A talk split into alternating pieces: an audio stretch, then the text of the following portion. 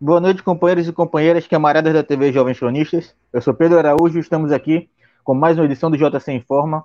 Hoje, dia 17 de fevereiro de 2021, numa quarta-feira, com a companhia sempre muito agradável do professor Ulisses Santos. Professor, seja muito bem-vindo. Fiquei sabendo que agora essa cidade de Porto Alegre vai se chamar apenas Porto, depois que um certo comediante retornou para aí. Boa tarde, Pedro. Boa tarde a todos que nos ouvem, que nos acompanham pelas redes sociais. Não, na realidade, aquilo ali é uma situação bem interessante, sabe? Porque, na realidade, uh, a cidade, uh, aquela votação que ele obteve ontem, ela, ela foge, acho que muito da, foge da alçada de alguma explicação plausível, entendeu? Uh, porque, assim, o que eu entendo é que as pessoas elas exageram na abordagem do papel deles naquele, naquele, naquele ambiente. E as pessoas aqui fora, elas uh, colocam em caráter exponencial uma reação negativa. Então, cara, a ponto de ameaçar o cara aqui fora, meu, não tem o menor sentido. Sabe? Porque assim, uh, tu vai lá, elimina o cara, vota em quem não, tu não quer, mas daí ameaçar a família do cara, como fizeram com ele e com outros, não, não tem o menor sentido. É uma, é uma. É tão, é tão selvagem quanto as coisas que ele fazia lá dentro. Ponto. Mas assim, é, vamos falar sobre, sobre Big Brother hoje, então? Ou vamos falar sobre o que, sobre o que realmente importa? Se bem que aquilo lá é... é um microcosmo, né? A gente pode analisar sobre dessa forma, né? É um microcosmo de uma sociedade que. E é Só um último, último de, uh, detalhe sobre essa. Último comentário sobre essa questão eu vi nas redes sociais as pessoas dizendo que, por exemplo, aquele quartetinho, né, Projota, Carol, uh, Lumena e ele, seriam de esquerda. Olha, olha, olha a doença, né? Eu tive que entrar e dizer, não, tudo bem, eles são tudo menos de esquerda. O discurso deles não é um discurso de esquerda. Aí eu citei vários exemplos que eles fizeram, não é uma, uma postura de esquerda. Entendeu? E aí, bom, mas enfim, é não, aqui o assunto não é Big Brother, né? Vamos só para dar um exemplo das bobagens que está se falando. Não, eu concordo com o senhor, professor. E ah, né, querendo ou não analisar Big Brother é um pouco analisar nossa sociedade. Mas de fato, o discurso deles não é de esquerda. E a gente tem que parar de achar, porque aqui no Brasil tem a mania de achar que pauta identitária é exclusiva da esquerda. A discussão da pauta identitária está nos dois campos, tanto na esquerda quanto na direita. E eu vou mais além. Não é porque tu é gay, ou é negro que tu é de esquerda.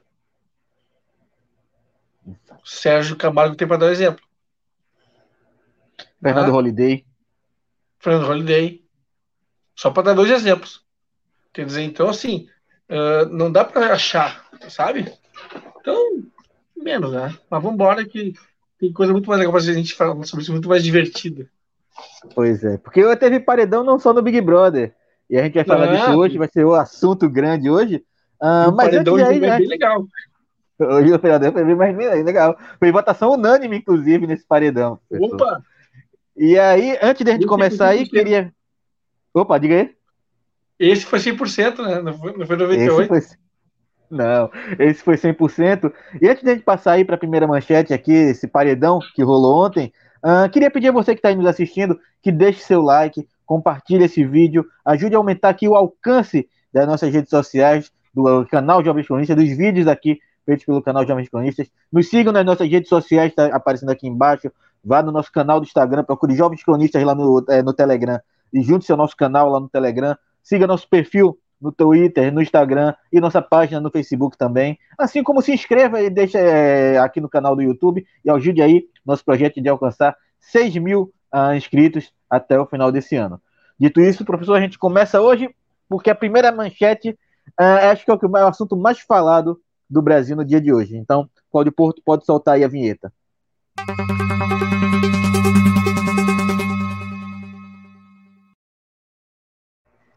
Por unanimidade, o STF mantém a prisão por crime inafiançável do deputado Daniel Silveira. Daniel Silveira, para fazer aqui um breve lembrete a alguns de nossos telespectadores talvez não lembrem, era aquele que estava com o governador uh, afastado do Rio de Janeiro, Wilson Witzel, quebrando placa de Marielle Franco na eleição de 2018.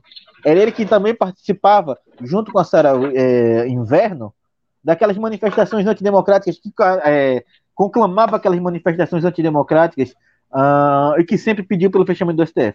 Recentemente, ele divulgou um vídeo proferindo ameaças à Suprema Corte e, e novamente defendendo o AI-5, aquela medida uh, da ditadura que fechou o Congresso Nacional e cortou os direitos é, fundamentais da nossa população. E aí, aí é engraçado, professor, porque um cara que defende o AI-5 é, tão livremente está aí reclamando por falta de liberdade de expressão e querendo um habeas corpus. Justamente duas coisas que o AI-5 suprimiu. É, é engraçado, quer dizer, seria engraçado se não fosse trágico, né? A verdade é essa. Uh, por exemplo, é importante a gente comentar o seguinte, que o discurso dele não é só dele. O discurso do Bombadão, como eu postei nas minhas redes sociais, ele é o mesmo discurso da Sara Giromini. A gente não pode esquecer que a Sara Giromini uh, desapareceu, fez o que fez, e, eu não sei, eu não sei até que ponto o que ela fez foi tão grave ou mais grave do que, do que o que ele tem feito, mas mantiveram ela quase a pão de ló, assim, sabe? Ah, mantiveram presa, e depois um ministro do STF qualquer, não lembro agora qual, jogou ela para casa com tornozeleira. Ah, mas não pode usar as redes sociais. Ah, tem que ser muito inocente, né, cara? Achar que essa pessoa, por exemplo, não vai pegar um, um celular qualquer de outra procedência, criar um perfil falso, sabe? E continuar e, e continuar atuando, entendeu? Uh, eu acho que esse tipo de pessoa, eu acho que com intolerante tem que ser intolerante, sabe? Tu não pode, porque a primeira coisa que eles, que eles buscam em caso, de conquista, em caso de conquista de poder é acabar com os jeitos das pessoas. Eles não são tolerantes com os outros. Então, se eles não são tolerantes com os outros, a gente não pode ser tolerante com eles. E esse cara, assim como ela, tá sendo. Claro, ah, tá, ele vai ser. Ele tá preso lá, não sei o quê. Eu não sei até quando, cara. Tá, entre os 11 ministros do STF, ele tomou 11 a 0. Mas quem que me garante que, de repente, na Câmara dos Deputados, porque me parece que o voto vai ser aberto, nominal, que não me garante que um, um grupo lá de deputados com raciocínio eu sou você amanhã, pensando sobre ele, não vota pela, pela absolvição dele. Tá entendendo? É isso. O risco que se corre para mim é esse. Que, que uma galera lá vote pela absolvição dele. Porque tá com medo de, de ser o próximo da fila. Sabe? É. Uhum. Hum, pode continuar, pode completar, professor. Não, não, é nesse sentido que eu vejo. E eu acho assim, eu acho que uh, o que me passa às vezes é que eles são tratados muito assim, uh, quase candidamente, sabe? Uh, porque eles agem de forma agressiva e têm de resposta a uma situação quase de ó, oh, calma, não fica nervoso, calma, vamos resolver.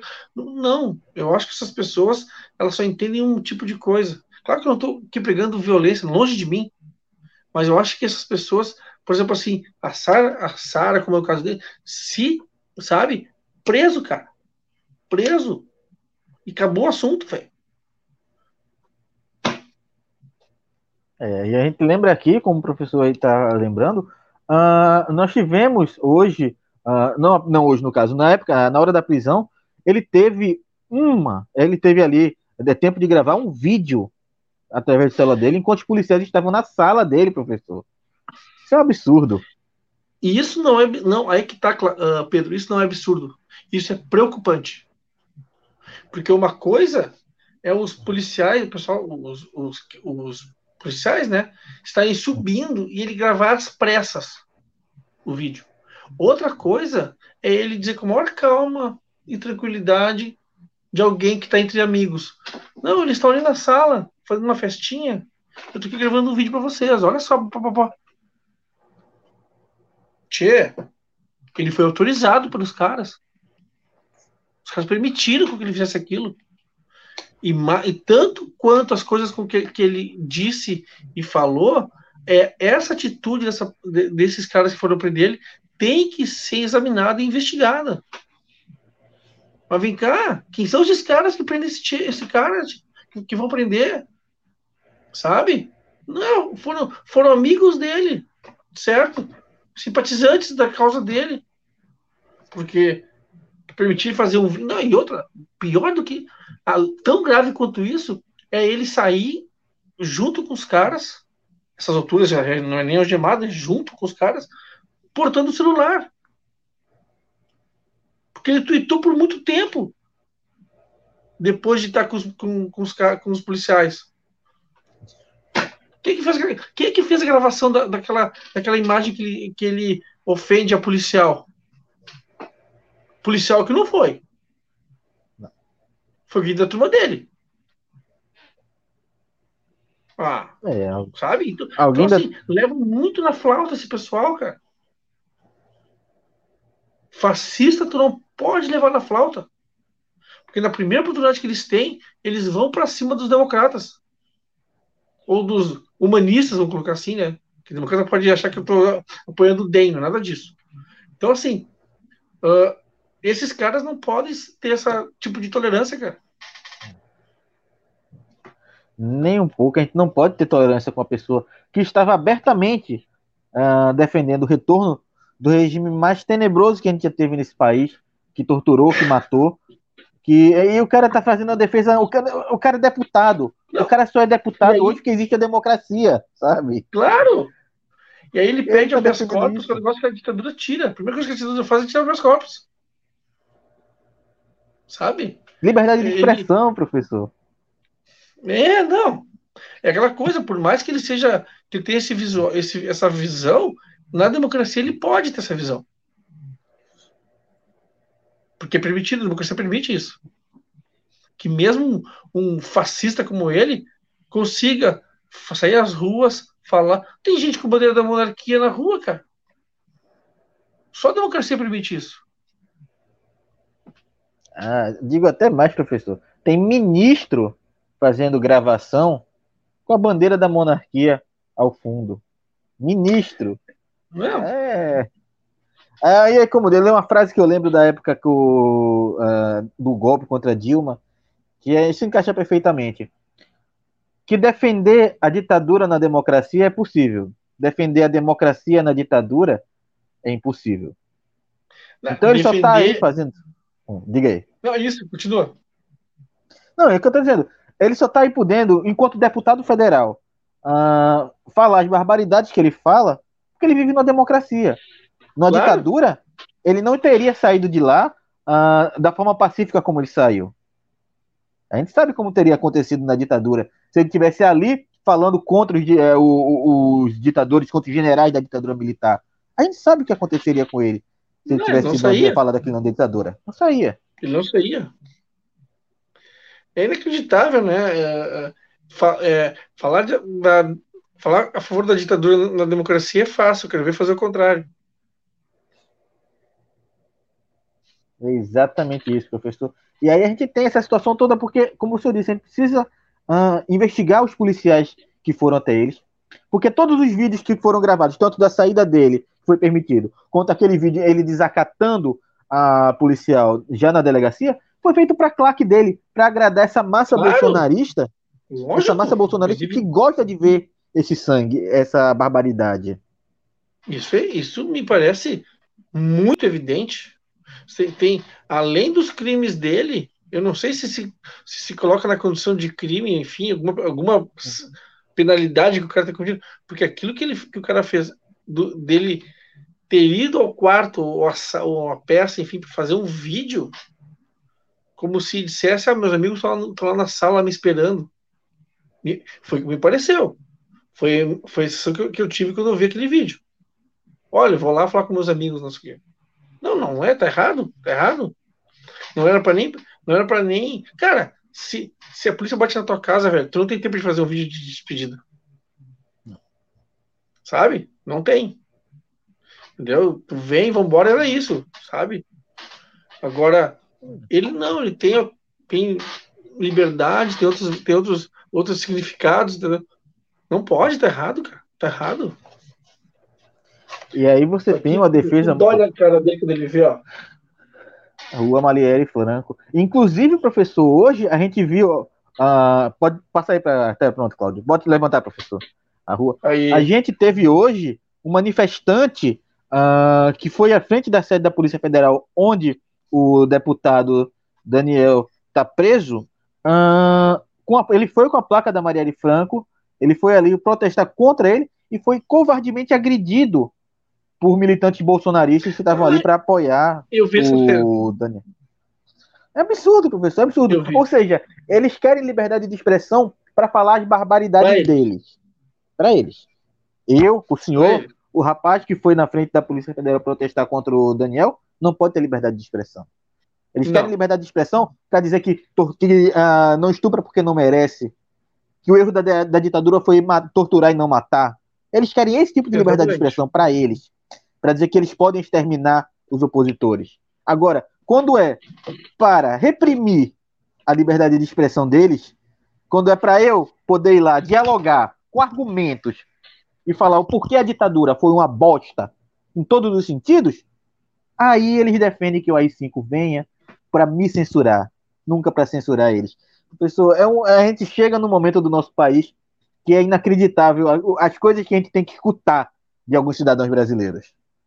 Não, e, e o pior é que muitos desses cidadãos brasileiros que defendem esse tipo de postura ser, estariam na fila, não seriam defendidos pelo sistema não seriam defendidos pelo, por esse sistema autoritário e ditatorial. Ao contrário, estariam na máquina do pênalti.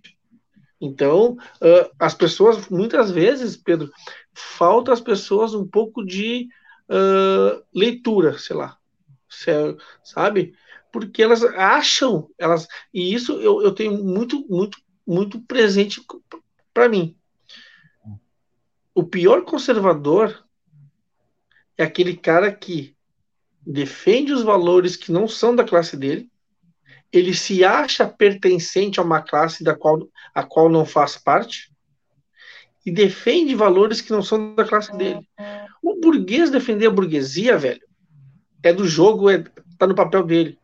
Pior é o cara que é assalariado, que paga em 80 vezes o consórcio do carrinho dele, paga em 200, em 20 anos, em 20 meses umas férias no, no Nordeste, você acha burguês, velho.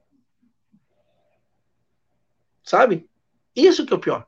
Esse cara, velho, é o mais conservador de todos. Uma vez eu discuti na faculdade com um magrão, nem sei onde esse cara tá hoje, não sei. E a, a discussão que a gente teve, assim, uma discussão uma boa, para mim foi tranquilo, foi, era, sobre o, era sobre o MST. E ele, ah, tu vê que absurdo, esses caras invadindo terra, bababá, bibi, não sei o que, não pode invadir terra, propriedade, não diz propriedade. Eu falei, terminou? Ah, terminei. Posso fazer uma pergunta? Tu tem terra, velho? Tu tem propriedade? Tu tem fazenda? Não. Tu tá, tá, tá defendendo os valores dos caras, cara. Deixa eles defender eles, cara. Ah, mas eu gosto de MST. Então deixa os caras do MST na deles, cara. Ah, mas eu sou contra. Pô, agora tu não pode defender os valores que não são teus, cara.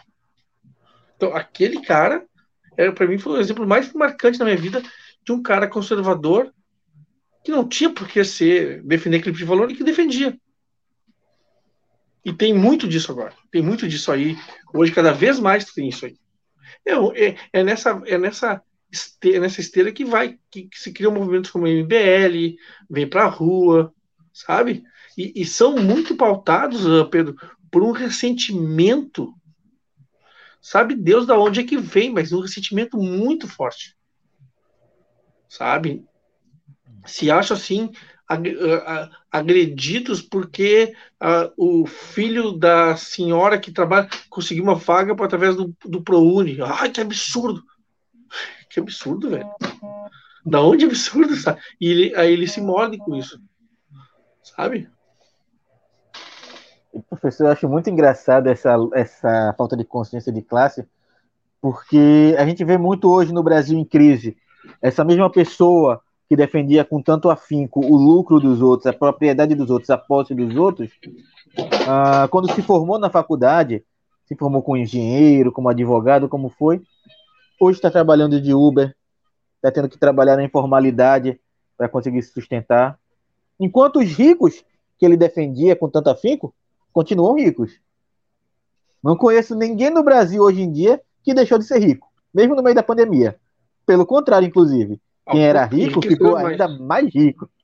Então, a gente vê que a galera que defende com muita fervor a fortuna dos outros está hoje aí brigando a gente para sobreviver, para ter um salário mínimo no final do mês. Enquanto os defendidos, eles estão aí cada vez mais ricos e cada vez ligando menos para a gente. E aí é nessa pegada que a gente vê essa galera defendendo a ditadura, o retorno da ditadura. Professor, eu vejo gente falando aquele argumento mais absurdo que é: ah, mas meu avô não sofreu nada na ditadura porque ele era, uh, ele era uma pessoa direita. Gente, não. Seu avô era um covarde. Que para ele estava tava, tava muito ah, conveniente aquela vidinha dele. Seu avô queria ser liderado pelos outros sem ter o poder de, eh, de voz. Para ele não importava se tinha gente sendo torturada nos porões da ditadura. Então seu avô não era uma pessoa de bem. Seu avô não era uma pessoa boa que estava quietinho na dele, não. Seu avô era um covarde, que não lutou pela democracia do país. E aí, eu, professor, eu digo aqui que o grande problema do final da ditadura foi ela ter sido feito por um grande acordão entre as elites. O ah, povo final, continuar de fora ah, foi a pior coisa. Porque tu tem aquele processo ali, né, de, de uma uh, reabertura lenta, gradual e restrita, né? Aquela coisa assim, né? De vamos esquecer, vamos, vamos esquecer o que aconteceu. Vamos esquecer. Tá, esquece, tá? Vamos fazer, sabe? Vamos esquecer. Não dá, né, cara? Porque nesse ponto, sabe, em outros tantos, mas nesse especialmente eu, eu invejo o povo argentino, sabe? Uh, que tem uma, uma, uma memória muito forte sobre aquele período, né, cara? Uh, tu, tu, vai, tu vai em Buenos Aires, em frente à, Casa Rosada, sede do governo argentino, tem lá a Praça de Maio e tem os, os lenços das madres, né? Pintado na, na calçada, assim. Aquilo lá, para mim, é, é, é, como se estivesse numa praça aqui em frente à, Praça do Planalto, bandeiras do MST, por exemplo, né? É uma, guardada, guardadas proporções mais ou menos é, fazendo uma equivalência, né? Agora, é, é, muito triste, né? A gente perceber que, por exemplo, tem um país como o nosso que esquece. Porque se tu fizer uma pesquisa, tu acha, tu descobre que as pessoas não se dão conta que quando fala, eu gosto, eu acho muito engraçado assim, uma coisa interessante. Fala assim, ah, porque a mulher tem que galgar, galgar uh, uh, espaço na política, Tu nunca, eu pelo menos nunca vi tu nunca vê nesse, nesse tipo de, de propaganda, de comercial, de, enfim, de matéria, referência a Dilma. Eu nunca vi. Uma vez teve uma matéria, não sei qual foi o canal, que fez uma matéria gigante, assim, ah, para da mulher na política, porque a mulher não sei o quê, papapá, não sei o quê. Aí mostrou vereadoras, governadoras, mas não falou da Dilma. Isso aí, cara. E... É o que tu faz, tu apaga da memória das pessoas. Pois sabe? É. Tu apaga. Para as pessoas não tá lembrarem. Tá falando apenas do cargo mais alto da República Brasileira, ocupada por uma mulher que foi tirada à força do cargo por um golpe. E as pessoas tirarem Exatamente. isso da visibilidade da, do crescimento da mulher da política, ter uma mulher ocupando o mais alto cargo da política brasileira, é um absurdo, professor. É verdade. Não resta a menor dúvida. Mas assim, é, Diga aí. Falando, eu acho que a gente tem que abrir o olho porque uh, sobre a questão do, do bombadão, né, do, do, Daniel Silveira, nós temos, a gente não pode ser que, tem, que nós tivemos uma eleição municipal há pouco tempo, que tu teve, uh, tu, tu, não pode esquecer, por exemplo, né, quem ele representa, né? né? Quer, quer dizer, ele, ele é de um grupo de, de um grupo político que é do, do governo Bolsonaro, né? E, e, e, ele se elegeu na esteira do bolsonarismo. E tanto é que o Bolsonaro tem, o Bolsonaro está tá quieto, não deu um pio até agora, pelo menos até a hora que eu ouvi, não deu um pio sobre o assunto. E tu tem que lembrar que tu tem, nós temos eleições municipais, nada, nada descolado. Nas eleições municipais, teve uma, uma, uma votação, esse pessoal ele se elege nas câmaras municipais, nas câmaras de vereadores, né? Um grupo razoável de vereadores com esse tipo de discurso. Uh, e tu tens também, claro, tu teve contraponto, é verdade, no, no campo da esquerda, mas nós temos ano que vem as eleições federais tanto para o governador também, quanto para o presidente. E aí que mora o perigo, sabe? Eu acho que a gente tem que se preocupar com esse período também, com uma eleição ano que vem, porque esse pessoal que é intolerante, que é contra a democracia, usa a democracia para fazer discurso contra a democracia. Esse é o mais preocupante, porque eles estão fazendo uso das instituições para uh, golpear as instituições. E aí, uh, o, o, companheiro Fernando Gregório até falou, uh, é, tudo isso é feito para desmoralizar ainda mais o STF. E a gente tem aqui a situação, professor, que eu nunca vou defender a agressão contra instituições brasileiras ou contra os ministros do STF, mas que eu tenho discordância de 99,9% deles. Uh, mas o STF está colhendo um pouco do que plantou porque não é a primeira vez que ele age dessa forma. Não é o primeiro discurso que existe. Se o STF talvez tivesse agido quando Bolsonaro ah, é, homenageou um torturador, o torturador da presidente da República, durante o processo de impeachment, se o STF tivesse agido ali, talvez a gente tivesse contido um pouco dessa onda fascista que cresceu. Mas para o STF foi conivente manter se calado. Isso, isso eu digo, já disse aqui nesse espaço algumas vezes, né? O que a gente teve naquele momento ali foi o rompimento civilizatório. Ali, ah, não sei o que, como alguns falam, né? Ah, ele passou dos limites. Não, o limite civilizatório que ele passou foi lá. Quando enalteceu a memória de um torturador naquele momento. Ali não era, não era nem para ter terminado o discurso. É como se alguém na Itália enaltecesse Mussolini, ou na Alemanha o Hitler. Tá? É para ter sido ali para cadeia, velho. Sem, sem, sem, sabe, acabar a sessão. Não. Aí, agora, vamos combinar que a reação do STF ao Daniel Silveira foi super rápida, né? Em média, dura três anos para reagir, né? É, em média, eu... o STF leva três anos para reagir a uma, a uma, uma agressão, né? Detalhe, né? A resposta de três anos depois foi um tweet lido no Jornal Nacional. Quer dizer, o Bonner encerrou o Jornal Nacional com um tweet de um general. E, e, o, e o STF levou três anos para responder. Sabe? É, é, uma coisa que não tem sentido, não tem, não tem, não tem cabimento. Em qualquer lugar do Brasil passa Globo. Só não passa nas casas dos, dos membros do STF. Deve ser isso. Ninguém falou para é. eles. Sabe? Então, assim, é como tu disse, tu, tu disse com certeza, o STF está tá plantando o que colheu, está colhendo o que plantou.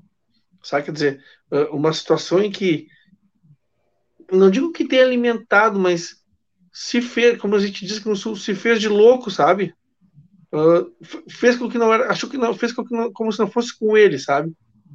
não reagiu e não reagindo deu margem para essa galera crescer. Porque eles não crescem porque eles são bons, eles crescem na no vácuo também. No vácuo de uma, de uma, de uma ação contrária a eles. Aí não tem ninguém contra nós, vamos crescendo. Que nem erva daninha. E cresce, velho. Essa galera vem, vem com força, velho. Vem com muita força ah, e como eu falei aqui, não são os primeiros. O Daniel uh, Silveira não foi o primeiro a falar contra o STF, não foi o primeiro a tentar não. contra a democracia no Brasil. Os, se a gente for fazer uma retrospectiva aqui, os três filhos do Bolsonaro já falaram alguma coisa sobre a democracia brasileira, sobre o STF, sobre os ministros o do próprio... STF. O próprio Bolsonaro já falou. Então, por que nenhum deles foi preso? Por que nenhum deles foi preso? Porque agora que o STF começa a reagir. Aí, professor, eu digo que o senhor disse que a reação foi rápida, mas é, talvez o Daniel tenha sido o boi de piranha da vez, porque a reação do STF também está atrasada. Desde 2016, eles tinham que ter reagido e só reagiram agora. Agora, eu acredito, que é tarde demais.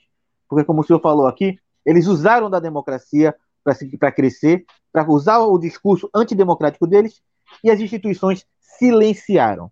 As instituições silenciaram, deram voz a esse tipo de arbitrariedade, e agora eu acredito que eles não tenham como deter mais essa arbitrariedade. Silenciaram porque interesses maiores estavam em jogo. Por exemplo, não admitir a inserção do pobre no orçamento. Aquilo foi um crime para eles, na visão deles, um crime lesa pátria. Onde eu vou admitir que o meu filho perca a vaga numa faculdade para o filho de fulano de tal, não sei o que, não sei o que. Jamais. Entendeu? É isso que. E aí tu tem, tu tem reverberação onde? Na classe média, que é ressentida, né? Tem reverberação em vários setores da sociedade e que representam esses políticos, que são representados por esses políticos.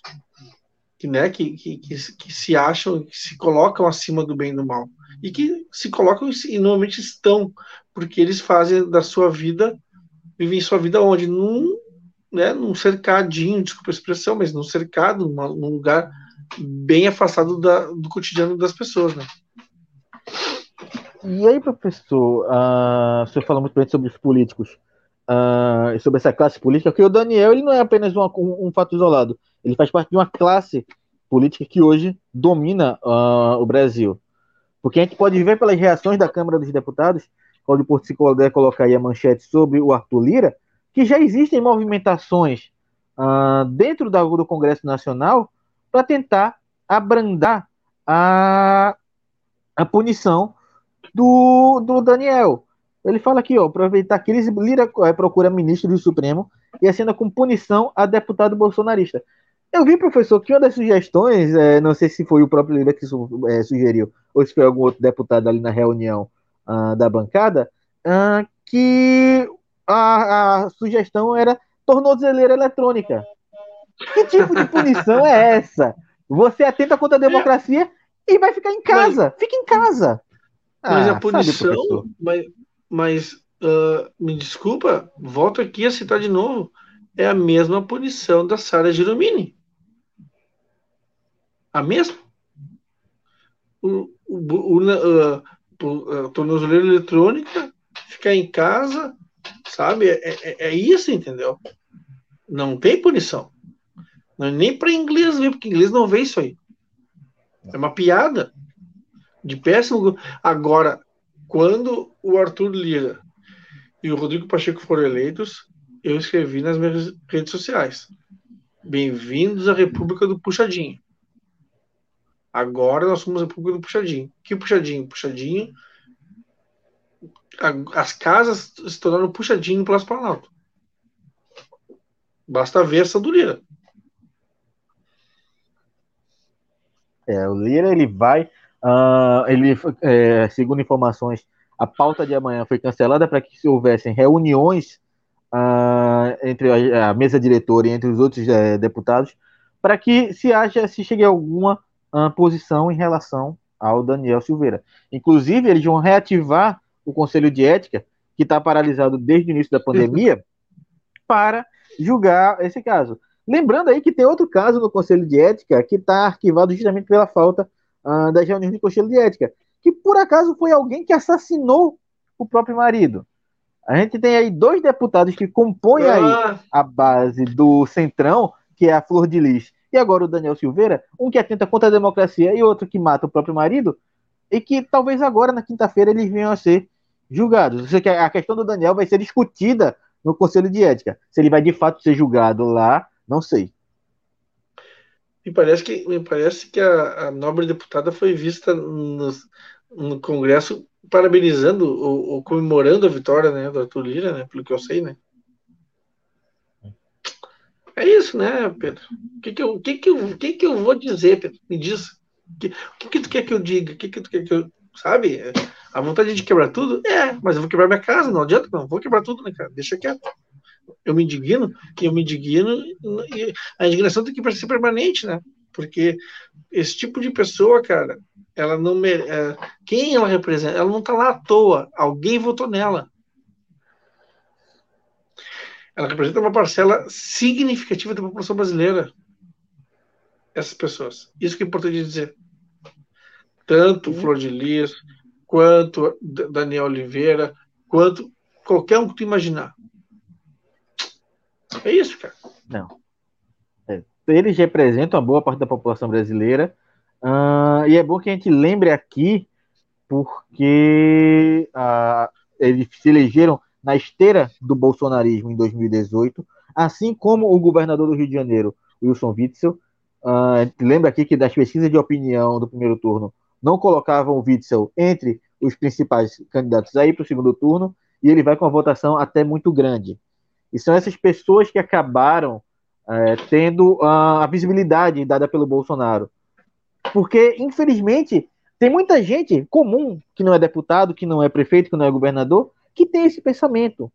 Esse pensamento de que quem atrasa o Brasil é o STF, quem atrasa o Brasil é o Congresso, que tem que fechar tudo. E são pessoas que não gostam de debater política, são pessoas que estão ali apenas para repetir o lugar comum. E acham que a situação como a ditadura militar, professor, é o ideal.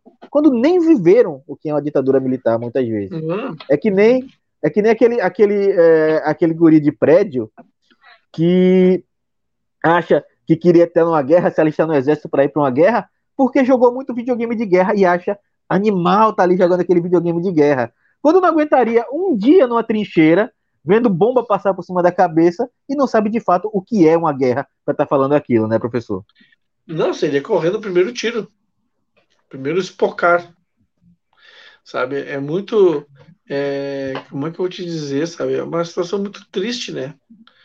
Porque a gente, a gente viveu um período uh, de, de forte crescimento econômico social, com erros, com defeitos, a gente sabe, mas viveu. Eu faço um desafio, cara. Nós estamos em 2021, né? Pega, tenta te lembrar onde tu estava em 2011. 10 anos atrás. Como é que era a tua vida em 2011? Pronto, cara. Fazer um exercício rápido. Não precisa ir muito longe, não. 2011. Eu, eu, eu com, com o salário que eu tinha, 2006, 2007, eu paguei minha pós-graduação. Um, na época dava, a gente usava cheque, eu dei 18 cheques e mais. Na última semana, no último, última, último trabalho a, que a gente fez foi uma viagem para Buenos Aires de uma semana para assistir cursos e aulas lá, não sei o que, Buenos Aires, sobre arquitetura e tudo mais. E aí, cara, isso, vou te dizer, hoje para mim seria impensadíssimo, sem menor condição. Lá em 2006, 2007, velho, deu tranquilo. Uma aulinha sexta de noite, outra sábado de manhã, pá, belezinha, tatatã. no final, né? Aí pessoas assim, vocês querem uh, ir de ônibus ou ir de avião? De ônibus, a gente paga tudo lá para vocês, de avião, né? Ah, vamos de ônibus então. Aí fomos de ônibus. Bah, meu. Sabe? Uma época que hoje não existe mais, cara. Hoje esquece. Esquece. Tudo, então, tudo aumentou né? de preço. Opa. Oi? Diga aí. Não, pode falar. Não, não. É, pode concluir. Não, então assim, faça esse exercício onde vocês estavam em 2006, 2007, 2008, 2010. O que, que vocês faziam naquela época? Como é que era a vida de vocês? Para ver a que ponto nós chegamos. 2011 é, eu estava no meu quarto período na faculdade.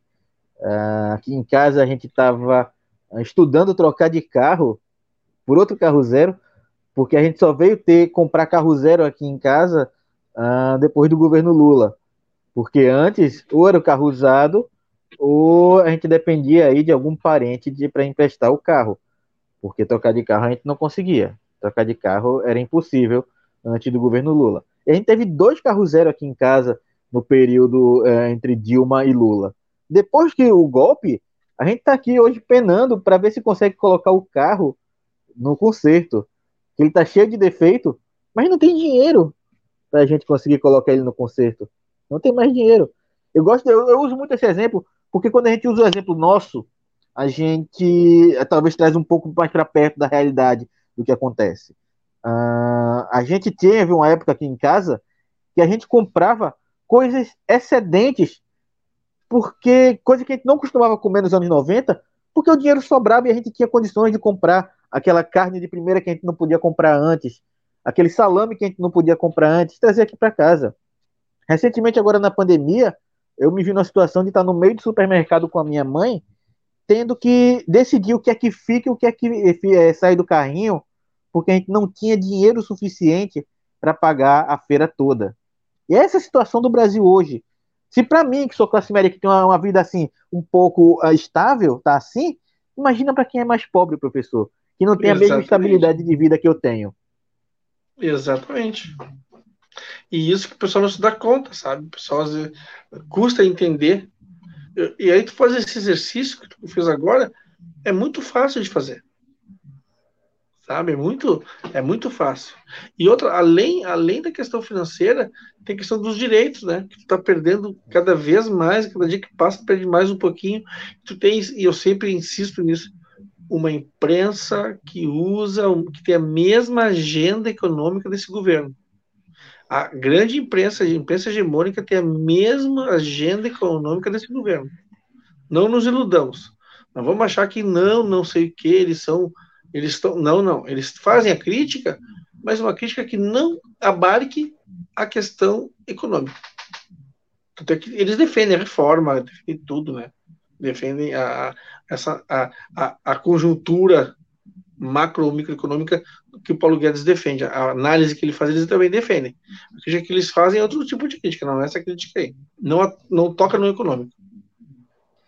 É, tanto que a gente vê aí críticas aí uh, muito sérias contra o Bolsonaro, mas o Paulo Guedes é sempre poupado. Inclusive, uhum. quando o Bolsonaro consegue avançar com a agenda econômica dele, uh, a mídia hegemônica começa a tratar Bolsonaro com um tom mais suave. Você vê que já muda o tratamento das revistas, dos jornais, uh, do Jornal Nacional, do William Bonner falando sobre Bolsonaro, quando ele, dá, ele consegue tocar a agenda econômica do Paulo Guedes de alguma forma. E aí a gente vai vendo, inclusive, professor, falando sobre Bolsonaro, aqui retomando um pouco sobre o assunto, uh, assessores dele é, acabaram por uh, aconselhá-lo a não interferir ou se meter no assunto do, do Daniel. E aí a gente tem aí um caso de um apoiador fiel de Bolsonaro, que está aí amanhã, pode ser, vir a ser julgado no Conselho de Ética, que perdeu o mandato dele, e o presidente da não República está calado tá calado. E vai se manter não calado? Acredito. No que, professor? Não, não acredito que ele, que ele vai perder alguma coisa. Dizem que, dizem que esse comitê de ética é justamente para justamente tá, uh, conseguir aliviar a barra dele. Já ouvi, já ouvi esse comentário de que esse comitê de ética é justamente para isso, para livrar a cara dele.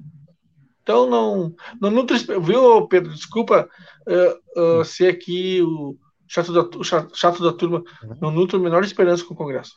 Acho que o Congresso vai aliviar, a, vai livrar a cara dele, vai dar aquele discurso seco que tu falou aí, vai mandar ele usar a tornozeleira eletrônica, que vai botar no cachorro dele, vai, enfim, vai dar curva aquela tradicional. Porque eles têm aquela é. coisa, primeiro, instinto de sobrevivência. Segundo, a lógica do eu sou você amanhã. Se o Daniel Silveira hoje, amanhã pode ser eu. Terceiro, que o voto é aberto. Se o voto é aberto, meu filho, esquece.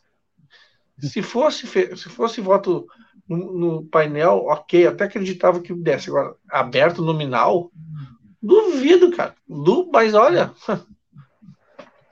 duvido. Paguei. Não, eu concordo com o senhor. Não é chegar a ser o chato da turma, não, professor. É ser realista. A gente já viu aí o Congresso Nacional aqui ele veio. A gente já viu aí o Arthur Lira, aqui ele veio, uh, defendendo aí o Bolsonaro na questão do decreto das armas, enquanto o, pró o próprio vice-presidente da bancada chegou a dizer que Bolsonaro estava invadindo a competência da, do Congresso Nacional ao editar aquele decreto. Quando outros juristas que eu já vi por aí, já vi vídeos falando, textos falando que Bolsonaro de fato invadiu a competência do Congresso ao editar o, o novo decreto das armas, o Arthur Lira saiu em defesa do Bolsonaro, dizendo que não foi aquilo que aconteceu. Então a gente já vê que o Congresso Nacional tem um direcionamento, ele tem um direcionamento. Então não é questão de ser o chato da turma, professor, é questão de ser lúcido e um pouco a ter a certeza de que esse Congresso, eleito do jeito que é, conservador do jeito que é, ele não vai punir um bolsonarista só porque, e aí que eu boto aspas muito grandes, só porque ele atentou contra a democracia. Porque para eles, eles não estão preocupados com democracia. Eles nunca tiveram preocupados com democracia. Se eles tivessem preocupado com democracia, não tinham dado um golpe na Dilma em 2016. Mas eles estão preocupados em tirar o deles. Não só o deles da reta, mas o dinheiro para eles. É a República do, é República do Puxadinho, né? É a República Fazer do Puxadinho. E aí, professor, às vezes eu tenho a impressão de que o Bolsonaro só vai cair se, assim como o Colo, ele parar de passar o dinheiro para o Congresso. E aí, nesse momento, mexer no bolso deles, aí provavelmente eles não vão mais enxergar Bolsonaro com os olhos que eles enxergam hoje. Eu acho que a lógica ali é outra, sabe? A lógica ali é, é não é mais aquela lógica do colo lá, daquele, dos anos 90. Não, agora a lógica ali é, é mais direta. Ele libera 3 bi em emendas, velho. Assim, no canetaço sem menor pudor, sem menor senso de ó, não é, na verdade é senso de oportunidade. Vou liberar para liberar esse cara. Pronto. Pronto, cara. E aí? Vai dizer o quê? E é simplesmente o Bolsonaro sendo professor que ele foi a vida inteira, um deputado do Centrão. Que ele, é, como o Cláudio gosta de falar sempre aqui, ele passou a imagem de ser um forasteiro, um outsider da política, alguém que estava de fora da política, mas ele, durante 30 anos, ele foi um deputado do Centrão. Ele sabe como o Centrão funciona e ele sabe como continuar mantendo o Centrão com ele. Não porque ele é uhum. inteligente, não porque ele é uma pessoa muito uh, politicamente muito bem preparada, não. É única e exclusivamente porque ele sempre foi um deputado do Centrão. Ele continua sendo, mesmo quando presidente, um deputado do Centrão. E aí por isso que ele continua com essa fidelidade aí. Provavelmente o Centrão vai continuar apoiando ele. Uh, não sei se na eleição, mas pelo menos até o final da, eh, dessa legislatura, vai continuar tendo o acesso, o, Bolsonaro vai ter esse fácil acesso ao Centrão. É. Na verdade, é uma, é uma, é, um, é a boa e, velha, é boa e velha política do Toma lá da cá, né? Pois é. Aquela contra a qual o Bolsonaro era contra, era contrário lá na eleição, sim, mas que praticou sim. durante 30 anos. E segue praticando. E segue praticando. E aí, professor, só para a gente é, é, fechar aqui a questão sobre o Daniel, Cláudio Porto pode botar aí a última manchete na tela, uh, tinha separado três, mas uh, a gente vai, o Daniel, uh, ele veio, como eu falei aqui logo no começo, ele tinha ali uma, publicou um vídeo é, em rede social atacando o STF, Uh, ele publicou um vídeo, é, inclusive incitando violência física contra os ministros do STF, e, de acordo com a decisão, ele foi preso é, em flagrante, o que aí a gente causa estranheza ele ter tempo de ter gravado um vídeo. Porque uma prisão em flagrante, você não tem aquele tempo de gravar um vídeo, você é preso direto para a carceragem uh, da polícia ou para qualquer local onde você vai vir a ser é, preso, uh, e foi condenado por a ameaça, por incitação à violência e, claro, a gente tem que lembrar aqui que esses são os crimes atuais dele. Salvo engano, ele tem aí uma ficha corrida bem extensa, bem extensa, antes mesmo de ser deputado. E aí, professor, a gente, para encerrar, para fechar aqui essa parte sobre o Daniel, a gente tem um deputado que talvez esteja sendo usado como boi de piranha para uh, criar uma nuvem de fumaça em cima de alguma questão.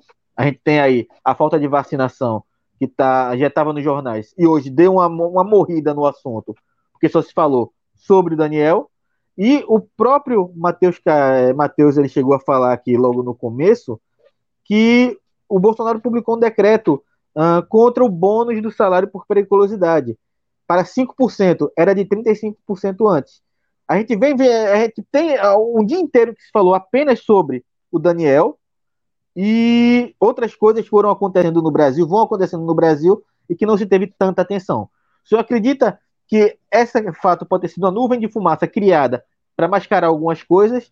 Ou o senhor acredita que é o puro suco de bolsonarismo uh, que o STF ajudou a espremer e que agora vai aparecendo para o Brasil? Olha, Pedro uh, e amigos e amigas, desde o primeiro momento eu sempre disse que o principal ministério, o único ministério que funcionava a pleno nesse governo era o Ministério dos Factoides, Ministério da Cortina de Fumaça. Segue funcionando a pleno. Quer dizer, quando tu tem, importante, né? Uh, eu aposto que deve ter vídeos desse mesmo Daniel Silveira ofendendo a honra de outras pessoas, tipo Lula, Dilma, etc. Deve ter uma centena de vídeos com ele falando esse tipo de coisa. Nunca vi o STF indignado com isso, com aquilo. Nunca vi. Agora, quando ofende a honra dos ministros do STF, ah, não, não. Aí já, aí já é demais. Aí, já, aí não dá. Aí não. Sabe? Se é para os outros, ok. Se é para nós, não dá. Isso merece uma explicação. Outra coisa, apologia ao, ao AI-5. Uh, vem cá. Como tu mesmo comentou, Pedro, há pouco uh, um determinado deputado lá enalteceu a memória de um torturador e virou presidente. Não se disse nada. Passou batido. Ao contrário, ele foi premiado. Então, não sei, uh, me parece, sei lá, eu, eu fico meio assim com essas com esses, com esses crimes, entendeu? Agora. É brabo, né, cara? Porque a gente tá, tá, tá nessa, nessa discussão aqui, vendo o que tá acontecendo e. Tá, e, e os outros. E, e, quando ele, e quando ele ofendeu a honra de outras pessoas, ficou por isso mesmo, por quê?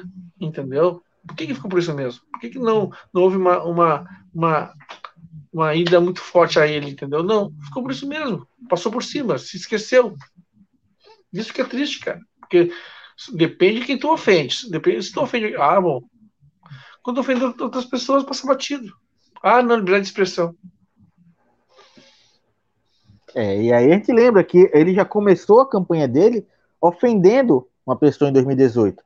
A vereadora Marielle Franco, covardemente assassinada por pessoas que a gente até hoje não sabe oficialmente quem matou ou quem mandou matar, principalmente quem mandou matar, foi ofendida pelo senhor Daniel quando ele quebra a placa em cima de um caminhão junto com o Wilson Witzel.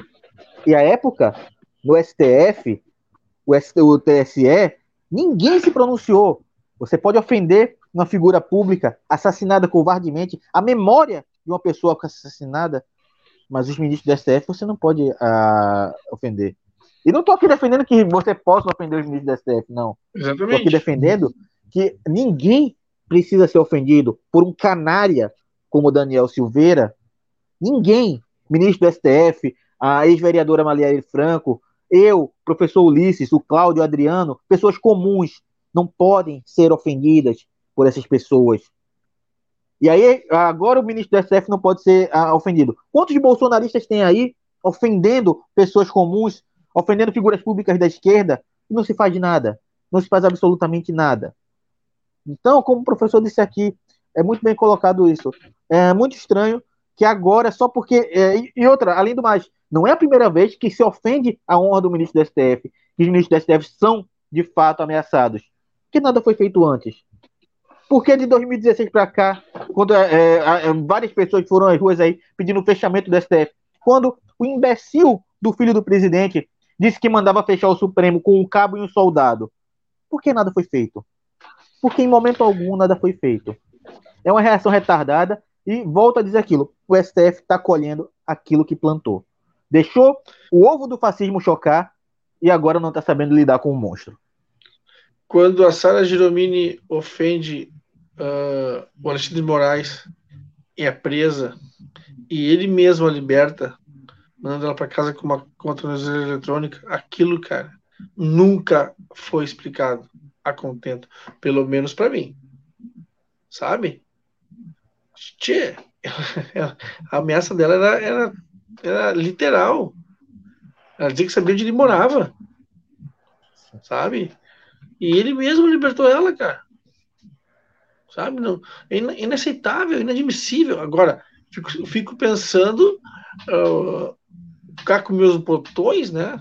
Com meus poucos fios de bigode, o que não tem, o que não tem, o que não aconteceu nesse, digamos, naquele ínterim entre uma ação e outra.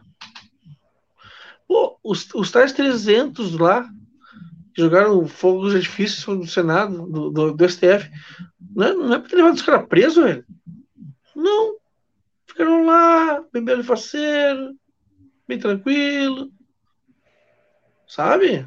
É inaceitável. É, é inexplicável porque a gente não sabe o que acontece naqueles meandros, naqueles corredores. Sabe? O que, que deve ter acontecido?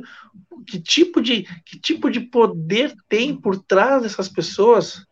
Eu falo Daniel Silveira, Sandra Giromini e outros que tais, que nada acontece. Nada parece acontecer. É isso. Fica a pergunta para vocês estão nos acompanhando aí. Essa talvez aí seja, professor, a pergunta de um milhão de dólares.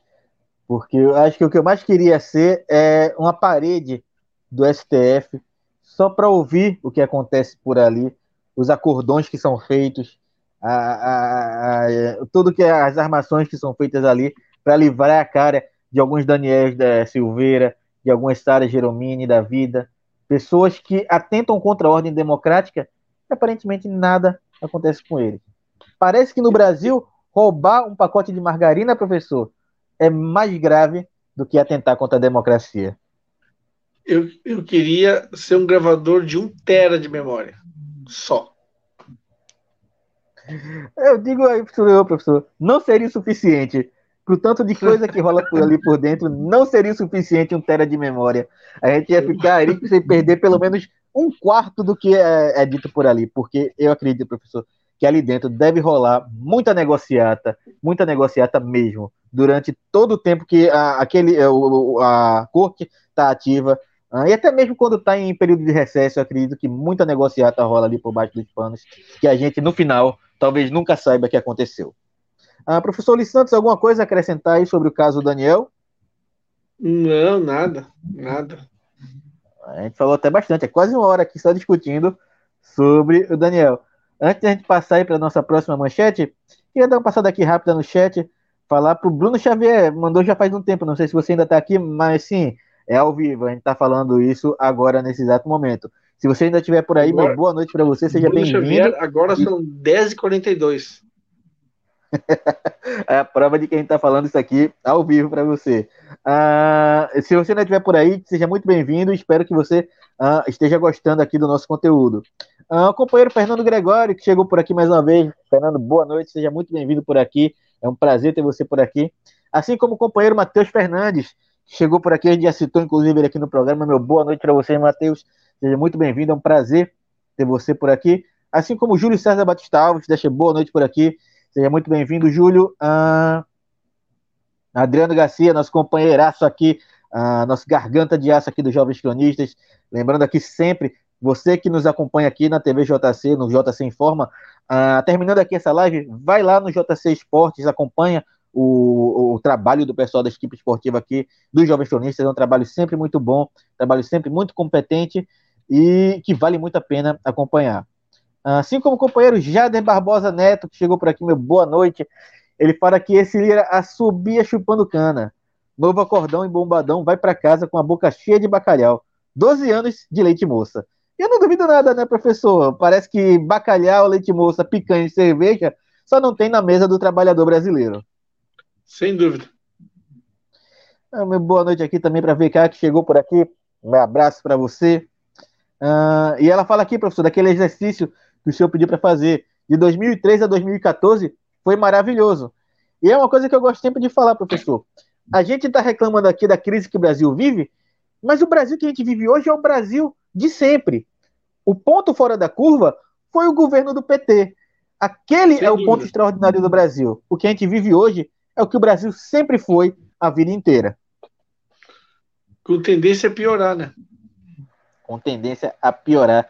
Essa é a pior parte. Uh, passando aqui para deixar um abraço também para o companheiro Rogério Matuque, que veio chegando por aqui. Meu boa noite, um prazer ter você por aqui. Muito obrigado pela sua participação. Uh, e é isso aí. Cláudio Porto, pode colocar a próxima manchete no ar. O Ministério da Saúde, professor, promete distribuição de 220 milhões de doses de vacina até julho.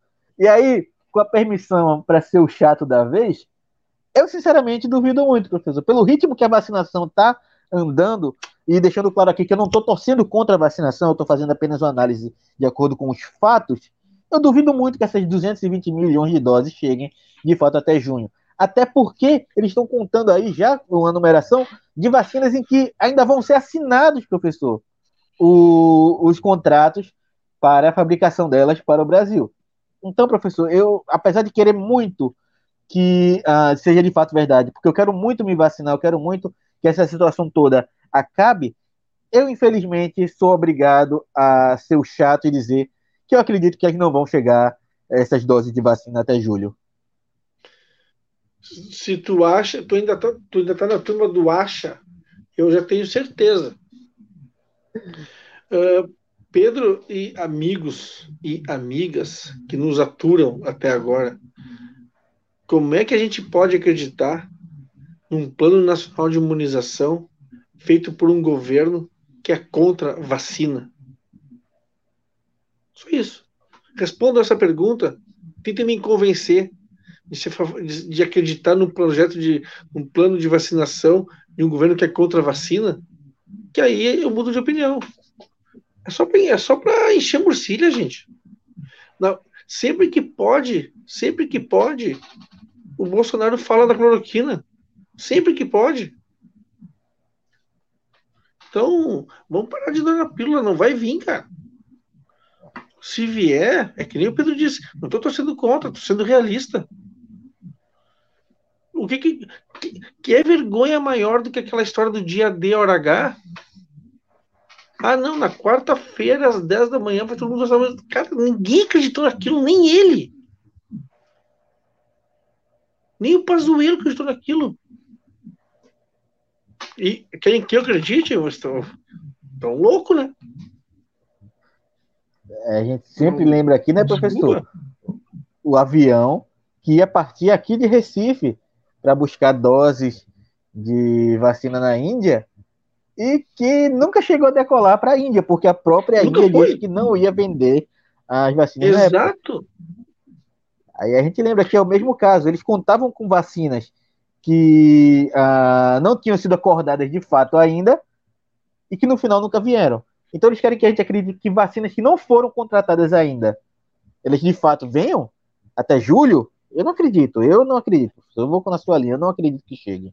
Eu realmente não acredito eu, eu, eu, ainda assim, pelo menos, algumas pessoas da minha, das minhas relações já foram vacinadas, entendeu? Meus pais foram vacinados, pessoas mais próximas de mim foram vacinadas. Uh, agora, uh, eu fico assim pensando, gente, tem que ter sorte de alguém chegar na tua casa lá, ah, fulano de tal tá aí, ah, vacinação. Tem que ter sorte, na verdade, cara. É sorte que tem que ter. Uma vergonha, uma vergonha total, uma vergonha. E isso sim, esse tipo de coisa que o STF devia se, se mobilizar. Aí como é que se mobiliza? Dá cinco prazos pro cinco dias de prazo para o ministro se explicar. Cinco dias de prazo. Dá tempo de sobra de inventar uma desculpa, né? É, só não dá tempo de arrumar uma solução, né? É. Porque a gente tem aqui, inclusive, a, ah, em contraponto com esse mundo das maravilhas aí que o Pazuello cria ah, com a previsão de vacinação dele, a realidade brasileira é que daqui a até o final de semana, professor, cinco capitais não têm mais doses de vacina para aplicar. Cinco capitais: Curitiba, Porto Alegre, Florianópolis, Fortaleza, João Pessoa. São cinco capitais que não têm ah, vacinas até o final da, de semana. Não vão ter mais vacinação, não vão ter mais doses de vacina para aplicar. E aí a gente relembra que é necessário uma segunda dose para garantir a imunização. Você precisa de um reforço na, da, da vacina para que elas de fato façam surto efeito. E aí como é que vai ficar? As pessoas que tomaram a primeira dose vão ficar à mercê do Covid-19? Não tem um plano de vacinação, não existe um plano de vacinação. Nós estamos aqui, professor, no dia 17 de fevereiro, no dia 17 de fevereiro. Países menores do que o Brasil começaram a vacinar em dezembro. Nós estamos no dia 19 de fevereiro, 17 de fevereiro, e nós não temos, nós não temos um plano de vacinação para o Brasil. Nós não temos um cronograma de vacinação. Nós não temos vacina para aplicar. Vacina para aplicar. É uma vergonha. O povo brasileiro está morrendo aí a rodo, está morrendo aí a, a, a, mil por dia e a gente não tem vacina para aplicar, não tem um plano de vacinação e não tem um ministro da saúde. Vamos ser muito sinceros, a gente não tem um governo, professor. É, dizem que o Pazuello tá, tá pela bola, é, a, é o próximo da turma, né? É o próximo da fila, né? Dizem que estão pedindo a cabeça dele já. Agora, como eu disse antes, não vai, não, não vai se acreditar num governo que é contra a vacina, querer que dizendo que vai vacinar, não vai vacinar. Agora, uh, eu vou insistir, né? A, a, essa imprensa que a gente tem, que a gente vive, que a gente experimenta, uma imprensa que apoia esse tipo de atitude. Por exemplo, tu vê, tu vê situações em que, por exemplo, ah, falam em Covid. É que, é que o discurso de Covid, eu aposto com vocês, com quem está nos vendo e contigo, Pedro. Se fosse, por exemplo, o governo do Lula ou da Dilma, as matérias iam ser muito mais acachapantes. Ia ser muito mais terrível. Se tu observar, a, a, a abordagem, por um lado, ela é, ela é quase asséptica são só dados, gráficos, números. Ah, tá, tem homenagem àquelas jogos de futebol que tem no Brasil. Mas aquilo não diz muito. Diria se tu dissesse, ah, morreram 250 mil, como eu vi num tweet agora há pouco tempo, não sei quantas 200 mil pessoas, não sei o quê, e o cara fez equivalência. Isso equivale a uma cidade do tamanho de tal. Entendeu? Pegou uma cidade X lá, no estado dele, e, ó, é como se a cidade tal desaparecesse. Sabe? Isso que tem que fazer. Isso tem que fazer. As pessoas entenderem o que, que é uh, desaparecer, uh, morrer 240 mil pessoas. É uma cidade do tamanho de X no Estado do Sul, X em São Paulo, entendeu? É isso. Só que as pessoas não fazem. Ah, equivale a oito maracanãs, dez maracanãs, sabe? Entendeu? É isso.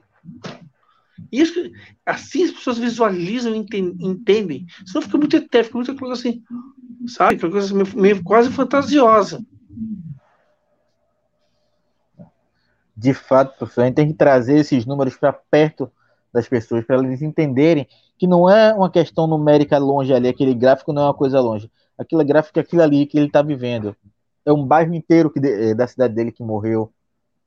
São três jogos uh, de público lotado do time dele é, que morreram. Exato. A gente tem que trazer essa realidade. Ele enxergar que quem morreu é o vizinho, é o cara que está no lado dele, é o, é o pipoqueiro que dá do jogo de futebol que ele está acostumado a ver todo dia. São essas pessoas uhum. que morreram, pessoas de verdade, pessoas reais que morreram. A gente tem que fazer as pessoas entenderem isso. Eu concordo muito com o professor quando ele diz isso eu eu, uh, eu, eu, tô, eu, vendi uma, um, um, uniforme que o meu filho usava para uma senhora. ela disse que não vai vir buscar porque a família toda dela positivou. Sabe? Próximo. Próximo. Então, assim, 240 mil pessoas multiplica por quatro. Eu já, né, porque é, uma, é um núcleo de quatro pessoas. Tu vai ver, tu vai ver a abrangência inicial desse valor dá 960 mil pessoas que são, que são tocadas diretamente por essas tragédias pessoais, entendeu? Porque é uma mãe que morre, é um pai que morre, é um irmão que morre, é um filho, um marido, uma mulher que morre, e ela tem uma, uma relação pessoal muito próxima de três, quatro pessoas, que é o núcleo familiar dela. Entendeu? É isso que as pessoas às vezes não entendem. Sabe? E, e vou insistir, a Covid-19, o coronavírus, são coisas importantíssimas. As pessoas não podem. Não, coisa que me irrita profundamente é o discurso: ah, estamos todos cansados. Não, não estamos cansados. Quer descansar, tem uma solução bem fácil. Pega. Vai descansar para sempre. Não. Não pode usar o discurso que estamos cansados, porque não podemos estar cansados. Não podemos nos dar o luxo de estar cansados. Nós temos que estar sempre atentos, usando máscara, distanciamento e com álcool gel. Acabou o assunto. Isso não pode ser o discurso de ah, cansamos. Sim, se tu cansa, o vírus te pega e te mata. É essa a discussão.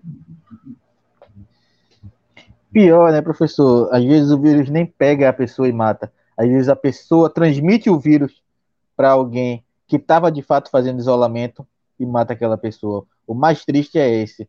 É igual a, é, acidente de carro em que alguém estava bêbado. Raramente quem estava bêbado e causou acidente morre. Quem hum, morre, morre é geralmente é, é, a pessoa que não tinha, não tinha nada a ver com a questão. E a Covid-19 é muito isso. As pessoas que não têm nada a ver com, com aquilo, que estão se cuidando, que estão se mantendo em casa o máximo que podem, às vezes morrem por causa da, da falta de empatia de algumas pessoas e principalmente a falta de, mobil, de mobilização desse governo para lidar com a Covid-19. Professor Ulisses, alguma coisa a acrescentar sobre a manchete? Não. É isso aí. Então, a gente, antes de passar aí para o momento Covid, queria só me corrigir aqui, porque é o VK. Então, me perdoa aí se eu falei AVK, é, foi uma falha minha, uh, perdão. Uh, e cumprimentar aí a Márcia Simone, que chegou por aqui. Meu boa noite para você, seja muito bem-vinda, Márcia. É um prazer ter você por aqui.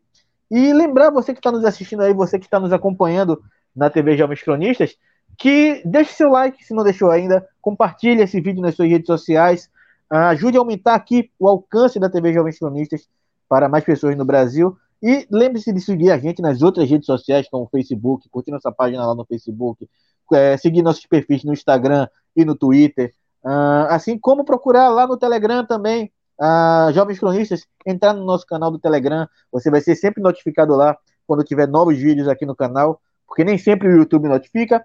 E se você está assistindo isso aqui a partir de outra rede social, como Twitter ou Facebook, vem aqui para o YouTube, uh, se inscreve no canal, ajuda a gente aí a alcançar a marca de 6 mil inscritos até o final do ano. E claro, aqui embaixo Vou... você vai encontrar todas as formas. Opa, diga aí, professor. Não, diga, não, não, termina, termina, termina. É só para completar aqui, para dizer que aqui embaixo você vai encontrar as formas de ajudar o canal. Você que está assistindo a live, você pode nos ajudar através do Super eh, Chat ou Super Sticker. Ou se você estiver já assistindo esse vídeo depois que ele foi ao ar, você pode nos ajudar através do mecanismo do aplauso, que fica aqui por baixo.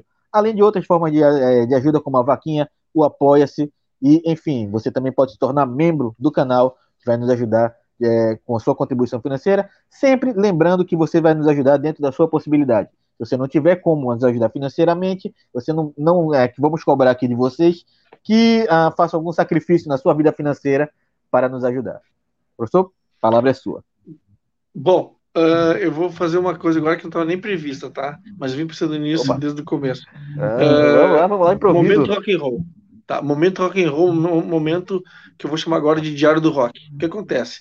Hoje, dia 17 de fevereiro de 1972, nascia Billy Joe Armstrong, guitarrista do, da Green, do Green Day, fazendo hoje 49 anos. Então, todo dia que eu, quando eu estiver no ar e tiver alguma data especial no meu Diário do Rock, eu vou avisar a galera. Opa, gostei. Hoje é aniversário, gostei. então, do Billy Joe Armstrong do Green Day. E agora eu comecei é a me sentir velho, professor, porque ele tá com 59 anos, eu escutava ele na minha adolescência, eu tô me Não, sentindo 49. muito velho. 49? 49. Ah, 59. Ainda assim tô me sentindo velho, tá quase uns 50 já. Tá, é então, isso aí, gente. Eu, oh, eu que estiver no ar e tiver alguma coisa aqui, eu vou dar o um toquezinho antes do, do, antes do momento Covid. Gostei, professor, gostei da iniciativa. Então a gente está combinado aqui. Sempre que o professor tiver aqui e tiver alguma coisa, alguma data importante, vocês vão ter aqui o momento do rock com o professor Ulisses Santos. É isso aí. Agora a gente passa aí para aquele momento que a gente não gosta tanto de estar tá aqui noticiando, mas é importante a gente estar tá sempre no ar falando sobre isso, que é o momento Covid. Cláudio Porto, pode soltar aí os números.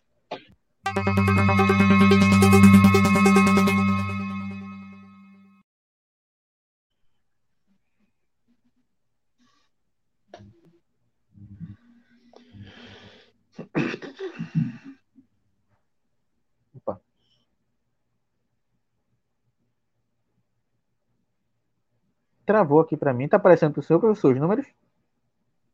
Para mim, não. Travou também. Passou. vou procurar aqui. Acho que o Claudio está tendo alguma dificuldade técnica. Enquanto isso, eu faço uma improvisação. Sou péssimo de improviso. Eu também não sou muito. quando, quando as coisas começam a dar errado, eu também não sei é, me virar muito, não, professor. Começa a até ficar nervoso. Mas eu estou abrindo o site aqui do Ministério Vamos da lá. Saúde para passar os números. Uh, no dia de hoje, uh, a gente conta com 56.766 novos casos de Covid-19 no país. Opa, tá chegando aí a tela. Uh, são 56.766 casos novos de Covid-19 no país, uh, apenas no dia de hoje, acumulando um total de 9.978.747 novos casos de Covid-19 uh, desde o início da pandemia. A gente chega aí, professor, uh, perto perigosamente da marca dos 10 milhões de casos confirmados no país. E eu acredito sinceramente que amanhã, quando eu entrar aqui no ar, mais uma vez com vocês no JC Informa, a gente já tenha alcançado, talvez, essa marca de 10 milhões de casos. Porque se a gente mantiver a média de mais de 50 mil casos por dia, então dificilmente a gente não vai alcançar aí os 10 milhões de mortes. De mortes não, de casos confirmados de Covid-19. Em relação aos mortos, os números de hoje datam que 1.150 pessoas, 1.150 brasileiros, 1.150 vizinhos, 1.150 pais, 1.150 mães, 1.150 avós, primos, tios, perderam alguém hoje por Covid-19 uh, ah, no Brasil. A gente já chega aí a 242.090 brasileiros que nos deixaram pela Covid-19 uh, ah, no nosso país. Uh, professor, é sempre um momento muito difícil, porque infelizmente, uh, assim, eu digo infelizmente, mas Ninguém da minha família, ninguém do meu círculo mais próximo de amigos uh, morreu de Covid-19, mas eu já vi a Covid-19 chegar muito perto de mim, com amigos da família, com uh, professores da, da, minha universidade, professores com quem eu estudei, uh, enfim, indo embora pela Covid-19. É coisa que a gente começa a ver, é, talvez não no nosso círculo mais íntimo, mas se a gente olhar um pouco mais, a gente levantar um pouco o olhar, a gente já vê casos é, mais próximos de nós, e é sempre difícil. E como o senhor disse, esse percentual aí, ele representa uma cidade, uma cidade inteira que morreu, uma cidade inteira que em um ano desapareceu, sabe? É, é triste, é muito triste para a gente estar tá aqui acompanhando gente que não se dá conta do quantas pessoas nos deixaram, e o quanto é absurdo esses números. Eu estava fazendo um levantamento uh, no Twitter alguns dias desses, professor. Eu até cheguei a falar aqui com o Cláudio na segunda-feira sobre isso. Mas no pior ano da dengue no país, nós tivemos ainda 200 vezes menos mortes por dengue do que a gente teve de Covid-19 em menos de um ano de pandemia. A gente está aí alcançando aí, talvez a gente chegue aí Uh, talvez não, a gente vai chegar aí no final de fevereiro a, a marca de um ano desde a primeira morte por Covid-19 no país. Mas nesse período de menos de um ano morreram 200 vezes mais pessoas por Covid-19 do que morreu por dengue em 2015, no pior, na pior é, epidemia de dengue do país. 200 vezes mais. Eu estou falando aqui de 200 vezes mais, professor. E as pessoas não entendem o quanto isso significa. A gente ficou tão, mas tão chocado quando morreram 100 pessoas no país e parece que se banalizou. Eu estou chegando a ver o ponto, professor, em que a gente vai considerar que o Brasil não está em alta nos casos de Covid-19, que o Brasil está em estabilidade. Porque morre mil pessoas todo dia. Então, para algumas pessoas, isso já é estabilidade, e algumas pessoas vão considerar, professor, que a pandemia está em controle. Porque parece que as pessoas não entendem e não têm um pingo de empatia pela vida do outro. E isso é triste, isso é, é desesperador, e sem um governo central que garanta uma imunização rápida da população, eu vejo que nem se esse, é, é, essa previsão do Ministério de entregar 200 milhões de doses em julho, nem isso vai ser suficiente, professor. Até lá a gente vai estar nadando num mar de corpos uh, no Brasil. É como, é como alguém já disse, né? E daí eu não sou coveiro, sabe? É lamentável. É, é, são números que, que são números de guerra. São números de, uma guerra. Uma, sabe? Como eu falei, uh, mil, 1.150 uh, mortos, né? Só no dia de hoje. Pega uma escola, por exemplo, que tem mil alunos. É uma escola daquelas que desaparece. Por dia. Sabe? Uh, o número de 242 mil mortos. É uma cidade de porte médio, sabe? Uma cidade. Né? Então, assim, quer dizer, não, não dá para tu achar que, achar que são só números, né?